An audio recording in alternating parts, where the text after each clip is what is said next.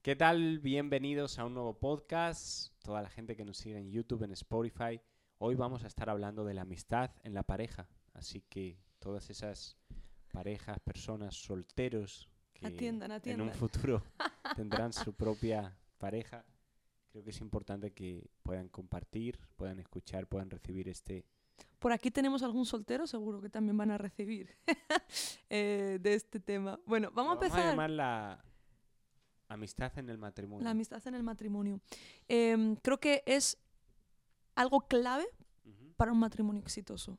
Por eso la importancia de hablar de este tema y desarrollarlo en este podcast. Lo vimos bien oportuno.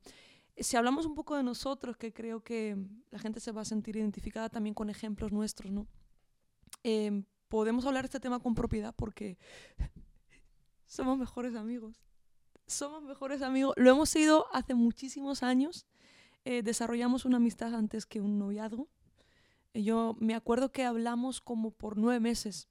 Vivíamos en diferentes ciudades. so, eh, la única manera de hablar era por teléfono, pero nos, de verdad que qué bonito fue. Fue duro porque no nos podíamos ver, pero agradezco a Dios por esos nueve meses que realmente fueron las conversaciones más productivas entre nosotros y que más nos dio el acceso a, a conocernos, eh, tanto nuestras virtudes como también pues, a nuestras debilidades también, porque hablamos un poco de todo, ¿no? Ajá. Y la amistad es clave en el principio, sobre todo es más difícil mantenerla después, cuando en la relación se unen terceras personas, y en este caso los hijos. Hay mucha gente que realmente dice, devuélvanme a mi esposa. ¿no? Me la robó mi bebé. Cuando la mujer da luz, es el tiempo en el que quizá más distancia se puede crear con, con tu cónyuge, con tu esposo. Y obviamente es un tiempo de cambio, sobre todo cuando es el primer bebé Mm. porque te invade una persona 100% dependiente que necesita de ti para todo, para que le alimentes, que le cambie los pañales, que le vista, que le peine, que le, que le asees.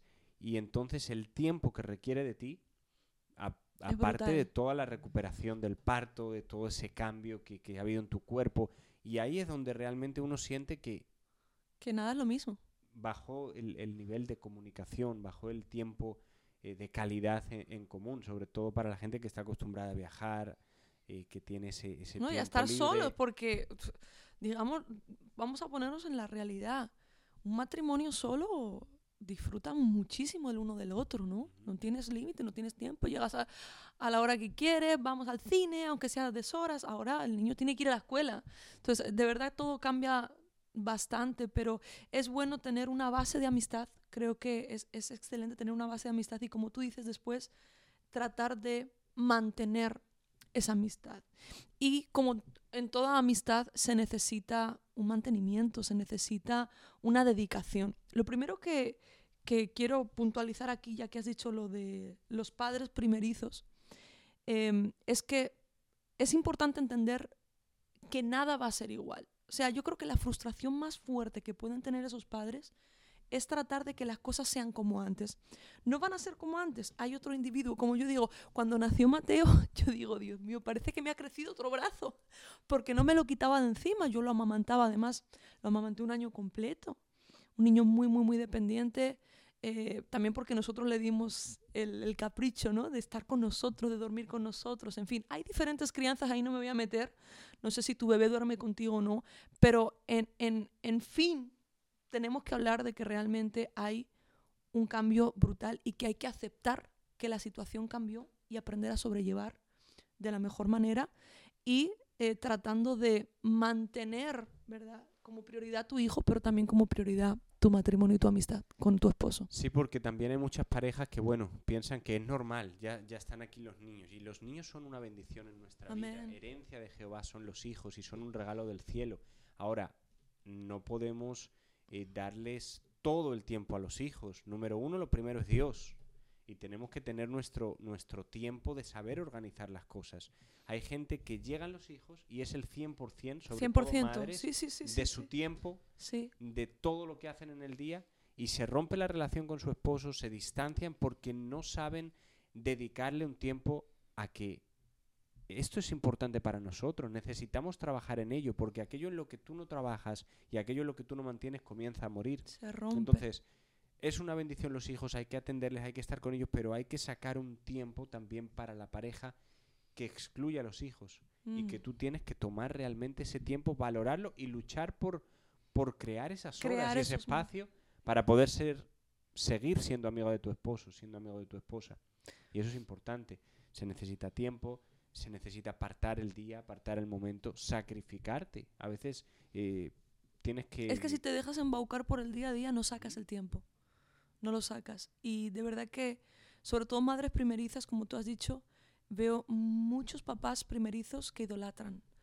Idolatran a sus hijos. Su hijo se vuelve su todo y creo que eso no está correcto. Y por eso a la vuelta de unos meses o de unos años ves que tu matrimonio se ha deteriorado. Pero eso no ha sido de la noche a la mañana. Es que eh, hay muchas mamás que me dicen, que, ¿cómo me gustaría que las cosas fueran como antes? ¿Cómo me gustaría? Yo pensaba que este hijo nos iba a acercar y ha hecho todo lo contrario. No nos acostamos juntos, no estamos juntos, no salimos a pasear, no vamos al cine. Estamos más distanciados que nunca. Ajá. No, y es que no, un, un bebé no tiene el potencial para arreglar un matrimonio. No, no podemos poner que recaiga eso no sobre puedes nuestros poner hijos. la carga sobre un bebé de que esto va a arreglar tu matrimonio. Un bebé tampoco es que lo va a romper, simplemente va a evidenciar, va a manifestar Exacto. cómo está tu relación. Exactamente. Si un, un bebé lo que hace es, eh, digamos, que poner el foco y, y que se haga más visible cómo está la relación de la pareja. Por eso tenemos que fortificar, tenemos que trabajar en que la relación sea madura, es a través del tiempo, es a través de la intimidad, Amén. es a través de, de pasar tiempo juntos, tiempos de calidad y también ponerle una línea fronteriza a los hijos. Hay padres que no les ponen línea a los hijos y también los niños son muy tiranos. Con 10 años durmiendo en la cama. No, y se apoderan, o sea, hay, hay niños que realmente se apoderan de los padres porque piensan que les pertenece. que les pertenece. O sea, mi padre es mío, mi madre es mía. Entonces no, no, no llaman a la puerta cuando entran, eh, lo quieren todo a cualquier hora, se no convierten. hay límites. Ajá, tu mamá es una posesión para ti o tu papá es una posesión para ti. Y entonces se crecen de tal manera que llegan a gobernar la casa. Wow, Y al final tenemos a padres que son siervos de sus hijos.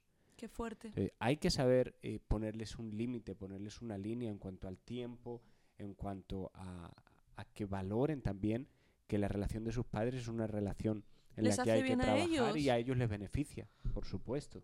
Es que no hay algo más importante que lo otro. La crianza de los hijos no es más importante que el tiempo en, en el matrimonio o el tiempo de calidad en el matrimonio. Es que son las dos cosas importantes. Entonces, ¿cómo balancear eso? Pídele sabiduría al Señor, pídele discernimiento al Señor. Creo que sí se puede. Creo que sí se puede llegar a un equilibrio. Creo que sí se puede si nos lo proponemos, si lo hablamos y si establecemos eh, esos límites y esos tiempos y esos patrones que realmente va a hacer que todo funcione mejor.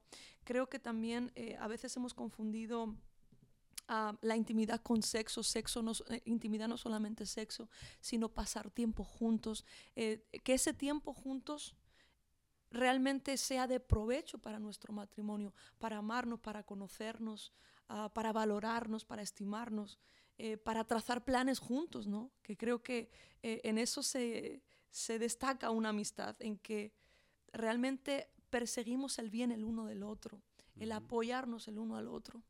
Y más allá de los hijos, hay gente que no tiene hijos, pero de igual manera su relación se enfría con el tiempo. Sí. Porque el matrimonio es como un jardín. eh, a veces para ver una flor, para ver una rosa, tienes que estar regando, tienes que estar trabajando, tienes que estar labrando la tierra, pero las espinas crecen solas. No tienes que regarlas, no tienes que cualquier día te viene la suegra, se te presenta en casa y ya, ahí Qué está. malo, qué malo.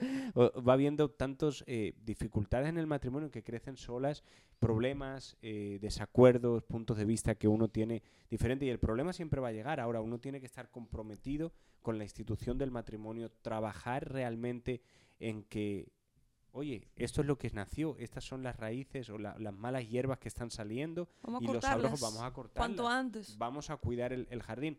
Y se necesita el empeño y se necesita la conciencia, realmente estar presente en tu matrimonio. Porque hay gente que se casa ya y piensa que va a funcionar. Y si tú eres capaz de mantener tu carro, que cada tiempo llevas tu automóvil a que le cambien el aceite, las ruedas, lo revisen, lo mantengan, y para todo lo que tú compras en tu vida, aún para el control de, de- del man- de- la televisión, hay un mantenimiento. ¿Qué te hace pensar que el matrimonio va a funcionar solo? Realmente se necesita un mantenimiento, se necesita enfocarse, pararse, mirar, analizar y saber qué es lo que hay que cortar. Saber cuándo tienes que pedir perdón, cuándo hieres, cuándo fallas, cuándo defraudas y tener ese corazón abierto para que la relación siga creciendo y siga adelante, ¿no? Por el bien de la familia, por el bien de los hijos y, de las el- generaciones. Totalmente. Ah, Dios mío, podríamos hablar muchísimo sobre esto y creo que vamos a tomar más podcast para hablar eh, quizá alguna serie que tenga que ver con eh, la amistad en el matrimonio, la intimidad, etcétera, etcétera.